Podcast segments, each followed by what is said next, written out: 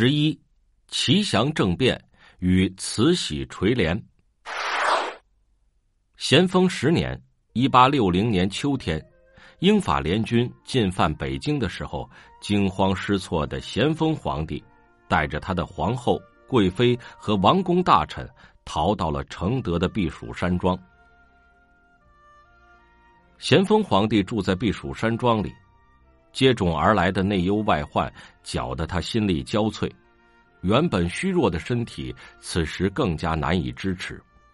不久便得了一场重病，经御医多方诊治无效，到第二年七月便一命归天了。那当儿新登皇位的大阿哥载淳还是一个六岁的娃娃，怎样才能让他当好这个九五之尊的皇帝呢？咸丰临终前想出了两个自认为是万全的办法。一个是任命怡亲王载元、正亲王端华和协力大学士、户部尚书肃顺等八人为赞襄政务王大臣。赞襄政务就是协助管理朝政，定明年改元为齐祥。这就是说，在小皇帝亲政以前。朝廷军政大权都由这八位大臣掌握。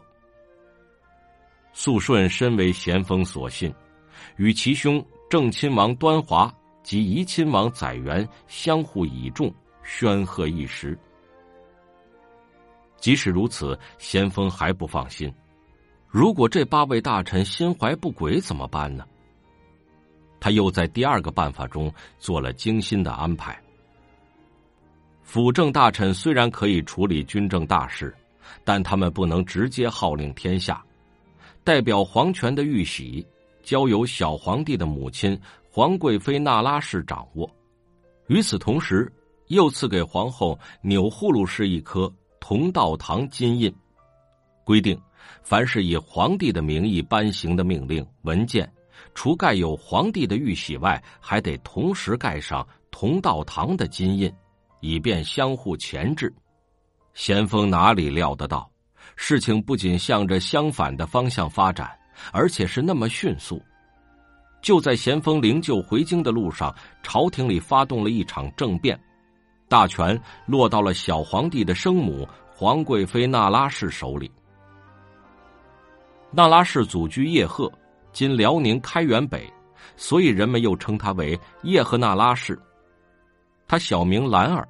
十八岁那年应选入宫，起初只做些杂活，没有亲近皇帝的机会。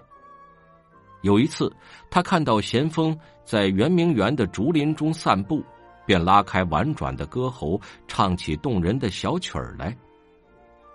皇帝循着歌声慢慢走到了兰儿身边，见她模样周正、乖巧伶俐，便将她封为兰贵人。兰贵人得宠后，经常随侍皇帝身边，后来又晋升为一嫔。咸丰帝虽然嫔妃众多，却没有一个会生儿子的，他为此忧心忡忡，深恐大统无人承续。就在这时，那拉氏为他生下了一个皇子。母以子贵，那拉氏的名位也日益提高，由一嫔而一妃。后来竟成了仅次于皇后的懿贵妃了。咸丰体弱多病，经常不能料理政事，甚至连批阅奏章都由那拉氏代袍。从此，那拉氏便和皇帝一道处理国事了。小皇帝登基后，那拉氏和钮祜禄氏同时被尊为皇太后，因为他们分别住在东西两宫。便有了东太后和西太后的称呼。西太后就是中国历史上鼎鼎大名的慈禧太后。如果西太后只是一般的没有政治野心的后妃，那么咸丰的临终安排就可以顺利实现了。但是那拉氏却不是一个寻常的女人。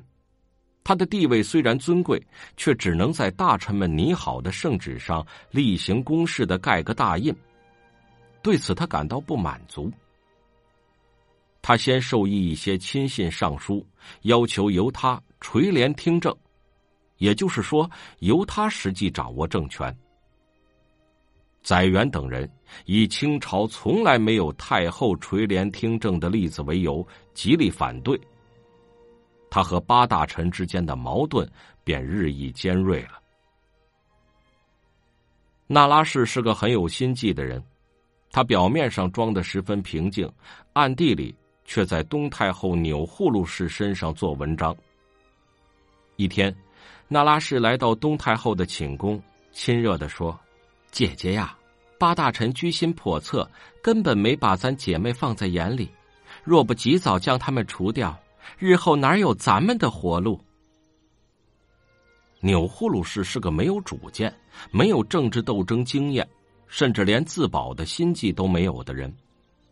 听了那拉氏的话，想想肃顺那不可一世的劲儿，也觉得应该采取措施制止他们，便说：“妹妹说的倒是有理，可咱们手中没有实权，调不动军队，怎么能处置他们呢？再说，弄不好是要出大事的呀。”那拉氏信心满满的说：“这就不用你操心了，我已经与恭亲王联系好了。”恭亲王奕欣是咸丰的同父异母兄弟，也就是小皇帝的亲叔父，排行第六，人们习惯称他为六王爷。论血缘关系，他同小皇帝最近。和八个大臣相比，奕欣不但占有皇族近亲的优势，还掌握了北京留守政府这个更大的权柄。咸丰皇帝逃离北京，前往承德避暑山庄时，曾任奕欣为钦差大臣，全权处理同英法联军议和的事务。因此，奕欣同洋人拉上了关系，还笼络了留守在北京的大臣，形成一派相对独立的政治势力。奕欣的权势越大，咸丰对他的猜忌就越深。由于兄弟间的种种嫌隙。这位骨肉至亲没能当上辅政大臣，他十分恼怒，曾愤愤的当着部属的面说：“我哪一点不如载元肃顺？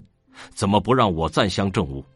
这一定是那伙人从中作梗。”现在他接到那拉氏派人送来的密信，喜出望外，认为夺取朝廷大权的机会到了。便连夜召集在京的心腹大臣，安排好了有关事情。第二天拂晓，就以奔丧的名义快马赶赴热河行宫。一心到承德后，那拉氏向他诉说八大臣如何专横霸道，如何欺负两宫太后，并委婉的道出了想尽早除掉他们的意见。一心听了他的话，自然表示赞同。忙说：“只要太后拿定主意，臣愿听从调遣，就是粉身碎骨也死而无怨。”他们一起制定好了除掉八大臣的行动计划。那拉氏还有点担心，害怕一旦政变成功，自己以太后身份临朝逝世时得不到外国使节的承认。一心告诉他，各国公使也要我劝说太后垂帘听政。并且保证您回北京绝对不做任何刁难。听了一心的话，那拉氏心里的一块石头才落了下来。他高兴的说：“那太好了，你就赶快回北京准备去吧。”此后的几天，那拉氏在承德行宫加紧活动，他指使亲信写奏折，以皇上年幼为由，主张让皇太后垂帘听政。这自然又遭到肃顺等八大臣的坚决抵制。那拉氏知道，没有兵权就不能取得斗争的胜利。他和一心策划，把掌握兵权的蒙古贵族森格林沁和圣保拉到自己一边，控制北京周围的防务。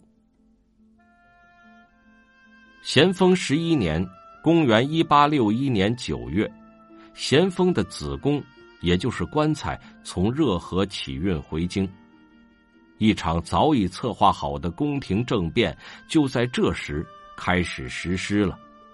按照清廷的礼仪，死在外地的皇帝子宫返京时，得有朝廷重臣护送，四位的皇帝、太后和在京的文武大员都要在城门外迎接。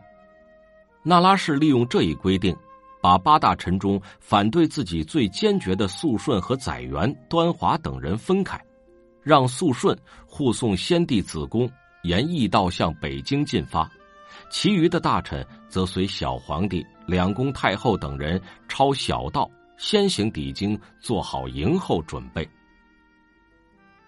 早在太后一行到达北京的前一天，督办直隶山东军务的钦差大臣。兵部侍郎盛宝等人按照奕欣的指示，奏请皇太后亲自主持大政，并派晋之亲王辅佐，政变的序幕就此拉开了。九月二十九日，西太后进宫，第二天便以皇帝的名义召见文武大臣，宣读早已由奕欣等人拟好的上谕，说八大臣。反对朝廷议和大计，阻挠太后垂帘听政，专权误国，欺君罔上。接着，革除了他们的辅政大臣职务，当场逮捕了载元、端华等人，又派侍卫去路上逮捕了肃顺，同时宣布拥护慈禧太后垂帘听政。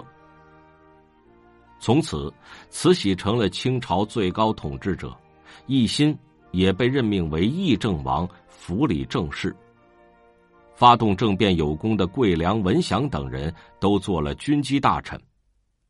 那拉氏对八大臣做了如下处置：肃顺处以斩刑，载元、端华赐死，其他五人或流放，或革职。